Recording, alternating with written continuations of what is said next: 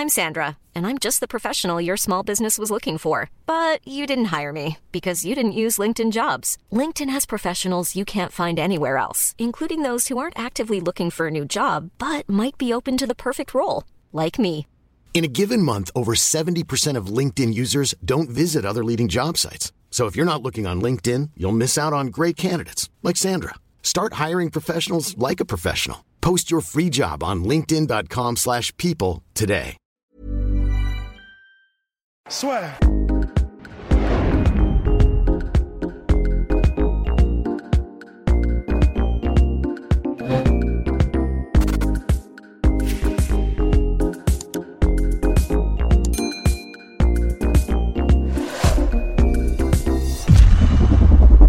Bien, bonjour à toutes et à tous, bienvenue dans le podcast La Soirée, épisode exceptionnel puisque Paulie Thompson, là on a gros, il en a gros, il en a gros parce qu'il a vu hier la défaite par KO de Curtis Blades face à Derek Lewis. Et oui, moi je l'avais déjà vu dans des circonstances où il était énervé, il m'a même fait peur à plusieurs reprises.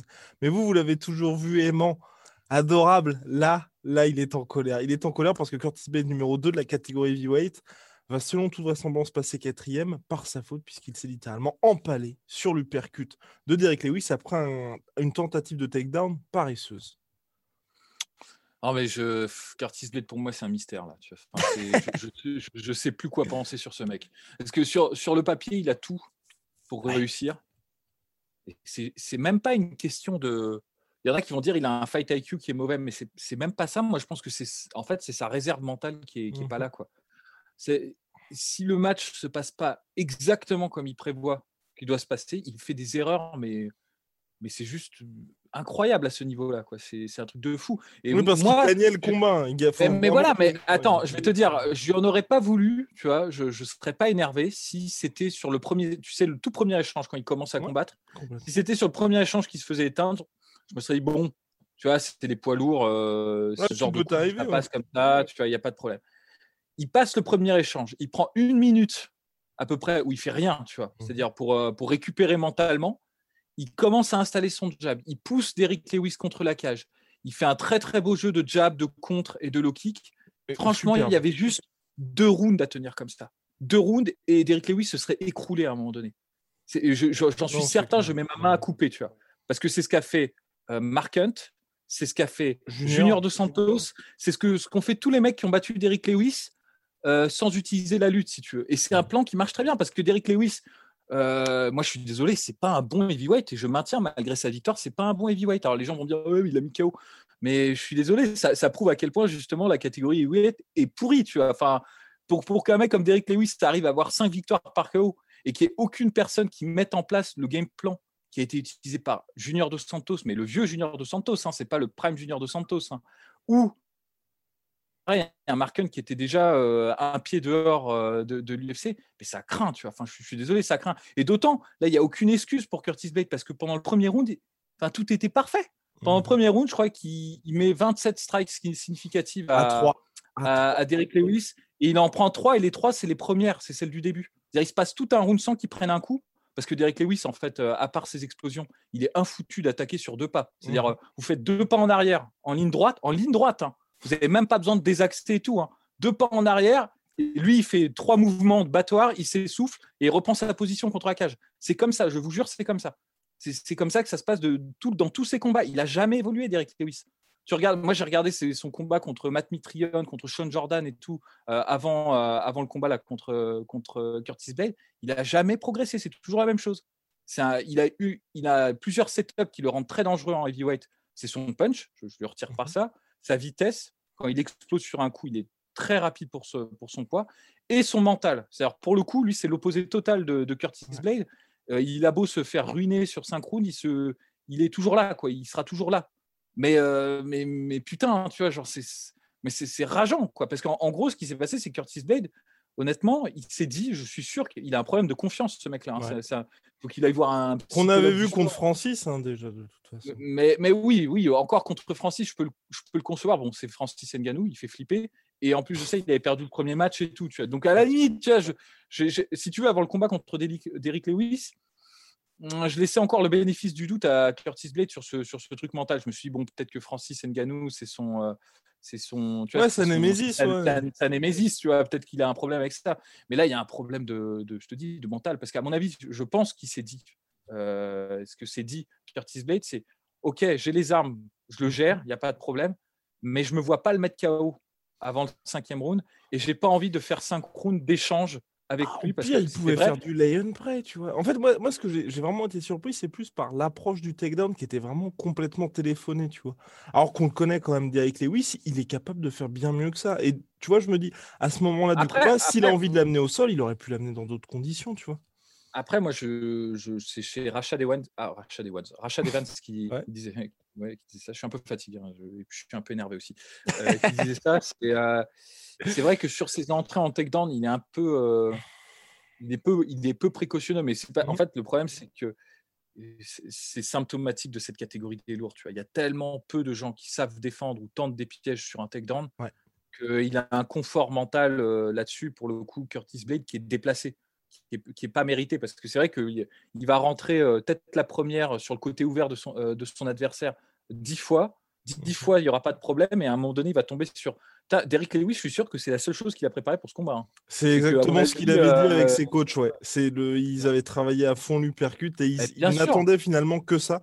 Ils attendaient uniquement justement que Curtis Blade tombe. Et, là, et, là, et, là, et là, je vais te dire, moi, je vais te dire, c'est, terrible, mais c'est ce qui fait la différence entre un mec comme Curtis Blade et des mecs comme, euh, comme Kamaru Usman ou comme, euh, mmh comme Khabib c'est Curtis Blade, il a potentiellement tous les, tous les outils pour dominer, mais vraiment dominer. je maintiens, hein, je maintiens ma position. Je ne vais pas renier ce que j'ai dit. Euh, sur, surtout qu'il a progressé avec tout le travail qu'il a fait au point C'était impressionnant, hein, mine de rien. Mais oui, mais, mais oui. Donc ce que je dis, c'est que sur le papier, il a tous les outils, mais le problème, c'est qu'il prend des décisions parfois. Euh, alors il y a le problème mental, mais là aussi, quand tu combats un mec comme, contre, comme Derrick Lewis, tu fais un calcul risque-opportunité. Euh, ce que fait par exemple Khabib quand il shoot, il shoot sur le côté, euh, il shoot euh, tête à l'extérieur, ce qui est normalement une mmh. erreur. Tu vois, quand tu shootes tête à l'extérieur, tu t'exposes à une guillotine. Donc généralement, on te dit tu shootes tête intérieure, à l'intérieur de la garde de, l'adversaire. Sauf que concrètement, quand tu es, es, un lutteur du niveau de Khabib ou un lutteur du niveau de Curtis Blade, la guillotine, surtout face à putain d'Eric Lewis, c'est pas un risque. Souvenez-vous le Connor contre Khabib où Connor tente le fameux genou, mais Khabib a sa tête à l'extérieur et donc ça tombe à côté. C'est ça, c'est-à-dire, tu as beaucoup plus à risquer quand tu shootes parce que le, là où il se fait mettre euh, KO, c'est ça, c'est qu'il shoot sur le côté, euh, il shoot à l'intérieur. Donc sur le côté ouvert, il aurait pu se prendre un genou, il aurait pu se prendre, il s'est pris un uppercut, il aurait pu se prendre toutes les attaques possibles par Derek Lewis. C'était l'endroit le plus risqué. C'est l'endroit où il faut pas mettre sa tête. Et moi, je, suis désolé, mais Derek Lewis, il n'a jamais fait de, de, guillotine de sa vie. je pas, il a une soumission sur son record. Bah, tu shootes tête, tu shootes tête à l'extérieur. Si tu veux absolument shooter, shoot tête mm. à l'extérieur. Qu'est-ce que tu, qu'est-ce que tu t'emmerdes à shooter, à, être dans les règles de l'art? Tu vois, c'est là où tu, tu, différencies le champion du combattant euh, qui est bon, mais qui aura pas, qui a pas tout aligné. Tu vois, c'est que le champion, il sait s'affranchir des règles usuelles par rapport à l'adversaire qu'il a en face de lui. Tu vois. Euh, il est appareillé, tu vois, par exemple, Khabib, il shoot tête euh, extérieure les trois quarts du temps. S'il était tombé contre, je sais pas, euh, euh Dobronx Oliveira, bah, il serait peut-être, là, il aurait peut-être respecté les règles et shooté à l'intérieur parce qu'il se dit, bon, là, la guillotine, il y a peut-être un peu plus de risque, tu vois. mais c'est ça qu'il faut faire. Non, mais moi, je, je, je suis. je suis démuni, tu vois. Là, je, je, sais pas quoi dire. Et j'ai les boules parce que. Ça fout un bordel dans la catégorie, là. J'ai les boules pour lui parce que c'est franchement c'est triste. Je sais pas comment mentalement il va se relever de ce truc-là hein, parce que c'est euh, là il est, il est, obligé de repartir dans, le, dans les tranchées et de faire 4-5 victoires encore. Euh, donc il va falloir qu'il se remette vraiment en, en, cause et qu'il change quelque chose dans son entraînement. Tu vois, qui, mais je, je, pense c'est même pas c'est même pas sa technique, hein, c'est le mental et le fight IQ là qui, qui vont pas. Tu vois, c'est et surtout, je pense surtout le mental. Il faut qu'il ait plus confiance en lui. Quoi. C'est, c'est pas possible à ce niveau-là, tu vois. Et, et ça. Et euh, deuxièmement, moi, ça me fait chier aussi pour nous parce qu'on passe encore une fois pour des guignols avec le pronostic qu'on a fait. Tu vois. Mais là, franchement, euh, quelque part, d'habitude, j'accepte. De bonne grâce quand je me plante. Mais là, j'ai des boules parce qu'il rouste d'Eric oui. sur le premier round. Et, euh, mais les gens qui ont regardé le combat, les gens qui ont regardé le combat savent bien que c'était complètement contre le cours du jeu, qu'il n'y avait vraiment pas photo entre les deux, et que là, c'est juste Curtis Bells qui nous a tous laissé tomber, les gars. Il nous a tous laissé tomber. Et quelque part, c'est peut-être parce qu'il veut pas d'une trilogie contre Francis Ngannou. Hein. veut, ou qui veut, veut, veut pas être champion, hein, t'en sais rien, on va savoir. Hein. mais, c'est très surprenant en tout cas. C'est terrible. Et, euh, et, troisièmement, je vais te dire, c'est mauvais pour la catégorie. parce que moi je suis désolé, mais je peux Derek pas prendre Lewis la à ce niveau, c'est horrible. mais je ne peux pas prendre la catégorie des lourds en- à- à- au sérieux. Dés- Ouais. Désolé, hein, mais c'est très, très cruel. Alors, bien sûr, ça c'est dans l'absolu, parce qu'en valeur relative, la catégorie des lourds de l'UFC est quand même, c'est quand même la Ouais. meilleure des, des catégories des lourds actuelles. Mais putain, d'avoir Derrick Lewis, en, maintenant il est 3, il est 3 ou 2. Deux, deux, deux, deux, il va passer deux. Bah, on rappelle quand Moi- même, moi, mon cher moi, Polydomso, je vais qui te du title shot en étant numéro 1. Ouais, je sais, je sais, je sais. Euh, pardon, numéro 2. Numéro 2, autant pour moi. Juste derrière Stipe Miocic. Ça me dépasse. Ça me, ça Ouais. me, ça me dépasse. Là, pour le coup, euh, j'ai pas les mots, tu vois. Et personnellement, c'est même pas une question de, de, de préférence ou quoi, parce que Ah bah j'ai oui, pas, de- pas de sympathie particulière pour, euh, pour Curtis Blade ou pour, euh, ou pour Derek Lewis d'ailleurs, au, au passage. C'est juste que ça fait chier. Enfin, après, c'est les lourds, quoi, mais c'est. Parce que il va. En fait, moi, je vais vous dire, hein, Derek Lewis, euh, s'il tombe pas sur un profil unidimensionnel comme lui, euh, bah, il va. Il va se- je pense qu'il va se faire rouster sur son prochain combat quand il va tomber sur un mec euh, qui aura pas peur, quoi. Qui, qui- Alors, ma grande Après, il n'y a pas tant de mecs ah, ma- que ça, c'est ça l'avantage. Ma, ma- grande crainte, ma grande crainte, c'est qu'il arrive quand même tant qu'à un cas au, au title shot. Mhm. Euh, et, ce- et- et franchement, moi, du coup, pour le coup, je suis inquiet parce que s'il arrive en, en title shot, enfin, Ah ce oui. serait très comique, mais, mais avec, euh, par exemple, Francis Ngannou champion. et Derek Lewis. là, on- ouais, euh, Derrick Lewis face. à- alors, si Francis Ngannou bat euh, Stipe Miocic et qu'on a une revanche, parce que là, du coup, il y aura la, la revanche sera un peu mise en avant, tu vois. Putain, on, on se dirige peut-être vers le combat pour le titre le plus chiant du monde parce que les deux, ne- les deux hésiteront à déclencher. hein. Moi, je, moi, je revois, une, je vois une redite hein, là, là, pour le coup. hein. C'est, c'est- bref. Je pense que Francis sera quand même un petit peu plus offensif que lors du premier combat où il n'avait Je littéralement rien tenté. je je l'espère aussi, et je, je l'espère aussi. Enfin bref, donc là c'était pour le main event assez, euh, assez terrible pour cette catégorie heavyweight. En tout cas, c'est vrai, je pense par contre que ça fait un peu les affaires de l'UFC parce qu'on en avait parlé avant le combat. C'est vrai que Curtis Blade, malgré tout cet empilement de, de victoires, il n'a pas le style le plus spectaculaire, au contraire de Derek Lewis qui lui empile les KO. Je crois même qu'il a le record de la catégorie en, Ouais. en KO, Ouais, plus euh, même de l'UFC. Je crois qu'il est à 12 KO maintenant, 12 victoires 12 par KO, de l'UFC. Donc euh, record battu ou égalé de Vitor Belfort. Et voilà, il y avait aussi également Nassourdine Imavov contre Phil Oz. Ce combat, mon cher Polydomso, moi en tout cas, qui m'a euh, Hey, folks, I'm Mark Marin from the WTF Podcast, and this episode is brought to you by Kleenex Ultra Soft Tissues, your ally to help tackle your allergy symptoms this season. I love the change of seasons, but nobody loves pollen and all those other things floating in the air that make you sneeze during this nice weather. Kleenex Ultra Soft Tissues are hypoallergenic and allergist approved, so fight back against watery eyes and runny noses without worrying about irritating your skin. For this allergy season, grab Kleenex and face allergies head on. euh, ça m'a énervé. Ça m'a énervé parce que Phil Oz a fait tout ce qu'il fallait faire, mais il y avait quand même, la- enfin il y avait la place. Il y a, Euh, on voit que le striking de, de notre cher Nassourdine peut faire vraiment mal. Quoi. Moi, personnellement, je vais te dire, euh, parce que pour le coup, euh, comme c'est comme c'était Imavov, bah, j'étais pour Imavov, tu vois. Enfin, c'est mon côté un peu, un peu chauvin, tu vois. euh, mais je, j'étais, je vais jouer carte sur table. J'étais pas super impressionné par Imavov pour sa Mhm. première performance Ouais. à l'UFC. Et franchement, j'étais plus impressionné par Imavov dans sa défaite face à Ouais. Phil Oz que, que C'est dans sa victoire. Face, je sais plus comment il s'appelait, Jourd- Jourdain, je sais plus comment. Euh, non, c'était pas Charles Jourdain, non, c'était un. oh, putain, bref, c'était un Américain qui venait des Contender Series. Et ouais, non, c'est clair. Là, il a rien lâché. Phil- c'est un mec extrêmement dangereux et c'est un prospect euh, qui est vraiment, euh, qui est vraiment suivi, euh, qui a tous les, tous les outils pour, être, pour faire de très très grandes choses. Et Et depuis moi, j'ai beaucoup, et depuis longtemps, et j'aime beaucoup, enfin, j'ai trouvé que Na- Nassourdine Imavov, c'est euh, là pour le coup, a fait, enfin, a fait plein de trucs euh, super impressionnants. Il s'est adapté sur le moment. Mhm. Il s'est pas laissé dépasser. euh, et surtout, moi, ce qui m'a plu, c'est qu'il a écouté franchement les conseils de, de, Fernand de Lopez. Fernand Lopez et il les appliquait en, en temps réel. Et ça, Mm. c'est une qualité. bah, ça, c'est c'est génial quand tu as un combattant qui est comme ça discipliné et qui est focus et qui arrive à appliquer en temps réel les, les conseils. Un petit exemple pour illustrer mon propos, mais euh, au premier round, on a vu que les low kicks de Phil Oz commençaient à vraiment, vraiment gêner euh, Imavov, qui a un peu un style euh, bah, de d'escrimeur, qui, a une- qui, a une- qui a une garde qui est assez large, donc qui, est- qui s'expose à ces, à ces- à ces low kicks. d'un coup, Fernand Lopez lui a dit Tu pars dès que, dès que, dès que Phil ose s'ancre sur le sol pour envoyer son, son low kick, tu donnes un petit tip kick de ta jambe avant, un Mhm. petit front kick de ta jambe avant sur, sa, sur, sur, son, sur son pied de pivot. Il va pas pouvoir déclencher le low kick. Immédiatement, il l'a fait. Les low kicks, après, il y en avait beaucoup moins. Tu vois. Il a désamorcé le truc. Tu vois, comme quoi, c'est possible. hein. Un- Le low kick, c'est pas une arme secrète. Hein. C'est pas un Mhm. truc qui te. C'est c'est juste qu'il faut y répondre en, en bon moment. Quoi.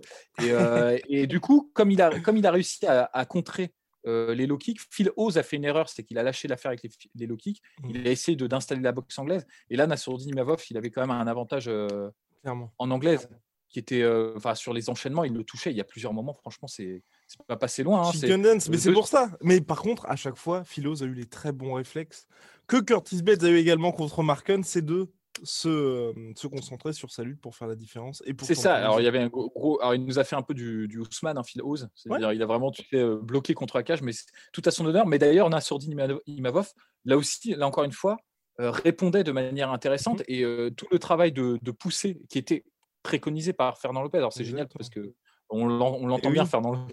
c'est ça qui est, ça qui est vraiment cool. Tout Mais le de- monde de- l'entend. Alors là, clairement. de, de, de, frame, ce qu'on appelle frame en anglais, mais on va dire de, poser son bras Mhm. euh, en travers euh, du cou et sur l'épaule de l'adversaire pour pousser. Et lui, son, son réflexe, en fait, ça va être de rapprocher de la tête pour rester, en fait, euh, pour garder le contrôle euh, contre la cage en poussant de, de sa tête euh, Imavov contre la cage. Donc, son réflexe, ça va être de, de pousser contre ce bras. Et donc, en fait, quand tu retires le bras ou que tu le replaces sans underhook, tu peux envoyer le, le coude Exactement. et en fait, le, le visage de, de celui qui pousse, bah, tu sais où il va arriver. Donc, tu vois, en fait, tu interceptes en fait, le- la, la trajectoire du visage. Et il a placé plusieurs coups comme ça, Imavov, et dont celui qui, à la fin du troisième round, manque Ouais. de, de, de- de- de terminer le combat. Quoi. Ouais, Donc, il y a plein de petits trucs à montrer Imavov qui sont super intéressants pour lui. Moi, je- du coup, j'ai. Et puis, il n'a pas pris beaucoup de dommages non plus aussi. hein. Par rapport au ça. premier combat, paradoxalement. Qu'il a Ouais, gagné. ouais, exactement. Exactement. Et donc, du coup, je, suis- je suis- je suis beaucoup plus confiant pour Imavov, mais surtout, c'est super intéressant ce qu'il a montré. euh, euh, généralement, il y a plein de trucs euh, dont les combattants peuvent s'inspirer parce que de ce combat était intéressant parce que Imavov a répondu à plein d'outils qui sont très actuels. Euh, le, le, le low kick, enfin le, le calf kick, ça c'est un outil, tu vois, un- on est un peu dans la méta, tout le monde les utilise parce que c'est une réponse, si tu veux, au, à, à la garde des screamers qui a été développée un peu, un peu avant, tu vois, qui, a- qui, qui s'est qui s'est un peu plus popularisé euh, un peu avant. Et, euh, et euh, du coup, le, le- on va dire le lay and pray contre la cage, bah, tu vois, tout ce travail de frame et de coup de coude, mais c'était Ouais. super intéressant. quoi. C'est c'est- c'est c'est vraiment bon. Donc, euh, ouais, moi j'ai trouvé le, le seule erreur que je peux reprocher à reprocher, enfin, c'est une, critique, quoi, Imavov, c'est à un moment donné, quand je crois que c'est au deuxième round, mais je me, je me souviens plus parce que je n'ai pas revu le combat. Euh, comment Phil Halls avait le, le ceinturé en fait. Il Ouais. avait les, les deux Mhm. bras. C'est- Et c'est son jeu en fait de, de maintenir le, le body lock.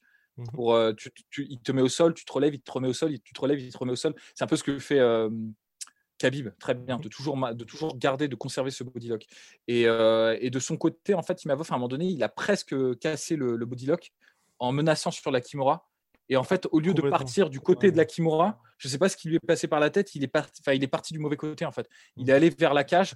Et ça, c'est dommage parce que honnêtement, euh, là, il crée le scramble. Il n'aurait pas soumis Phil Halls, mais il se serait sorti de cette situation-là. Tu vois, c'est- donc euh, bon, comme y a aucune performance n'est parfaite, mais en tout cas, je suis très satisfait de ce qu'a montré euh, Imavov dans ce combat.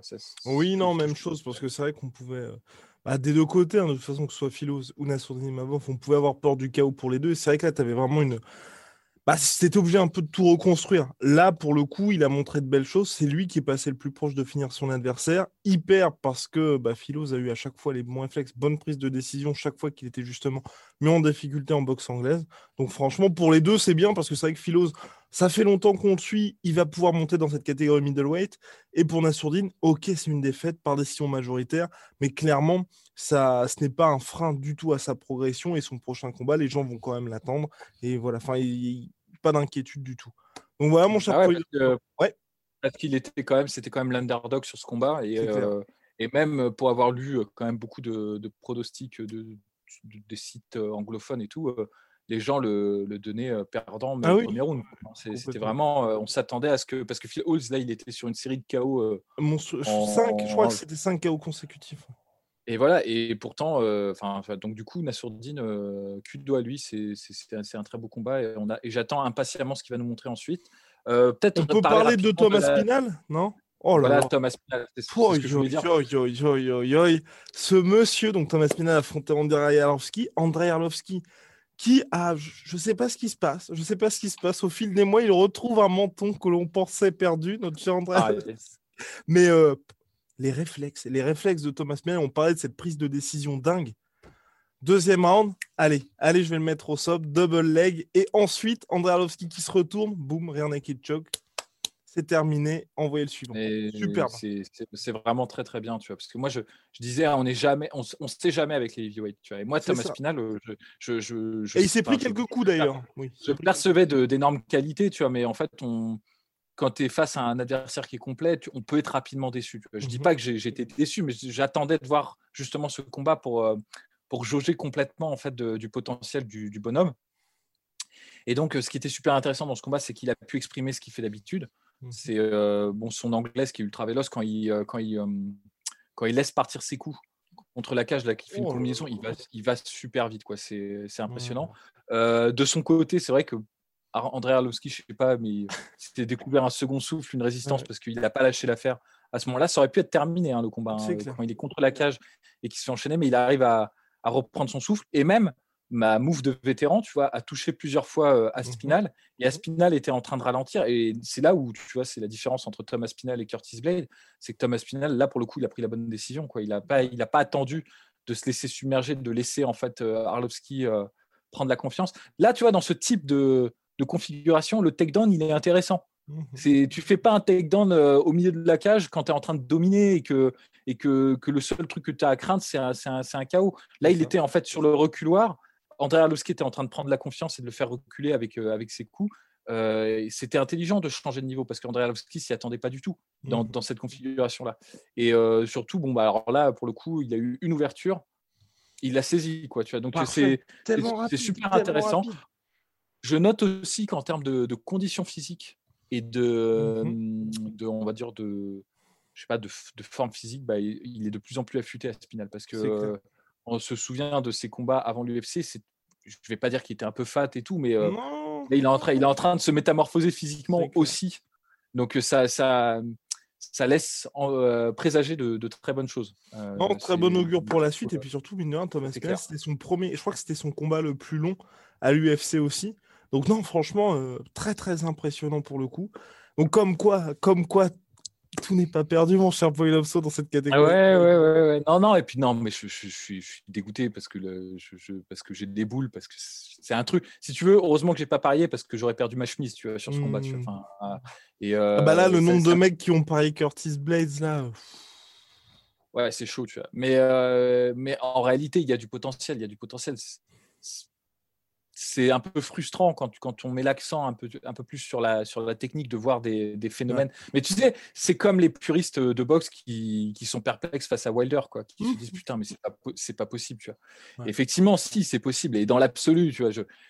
Il y a des gens, ils vont me le reprocher dans les commentaires, ils vont me dire ouais, t'es trop extrême. En plus, tu sous-estimes Derek Lewis. Je sous-estime pas Derek Lewis. hein, C'est un, euh, techniquement, je ne pense pas que ce soit le meilleur du tout et je ne pense pas qu'il soit complet, mais euh, de toute façon, euh, les résultats sont là. S'il est dans le, s'il est dans le top 3, euh, que à lui, tu vois, je ne peux, rien dire. C'est, l'ultime argument. L'ultime argument, c'est les victoires. Quoi. C'est, il gagne. Donc, tant qu'il gagne comme ça, il a raison de gagner comme ça. C'est dans, moi, c'est, enfin, ça, si tu veux, son niveau de heavyweight relativement au niveau des autres heavyweights de l'UFC, évidemment, c'est un bon heavyweight. Quand, de manière relative, j'entends par rapport à ce que je disais au début Complètement. du podcast. Mais dans l'absolu, putain, je peux pas dire que c'est un bon, je peux pas dire que c'est un bon combattant dans l'absolu. Ouais. tu vois. C'est par rapport au niveau des, des heavyweights en fait. Et ça, c'est, c'est clair que, que c'est des boules. Et bon, euh, il n'y a, il y a plus qu'à espérer qu'il y ait plus de mecs comme, euh, comme Cyril Gann, comme, euh, comme Aspinal, comme euh, peut-être Pavlovich, peut-être euh, euh, Volkov et tout. Enfin, qu'il y ait plus de mecs comme ça qui, euh, et que potentiellement le niveau de la, la catégorie des lourds euh, s'élève, tu vois. Et, Ouais. et que la catégorie a un peu plus de profondeur en fait. C'est ça que je voulais dire. True that. Alright, mon cher Polydomso, bien big shout out à My Sweet Protein, moins 45% sur tous mes protéines avec le code la sueur, moins 10% sur tout Venom avec le code la sueur. On se retrouve très très vite pour de nouvelles aventures et attention, Polydomso là pré- prévoit du lourd, du très très très lourd. Ouais, ouais, ouais.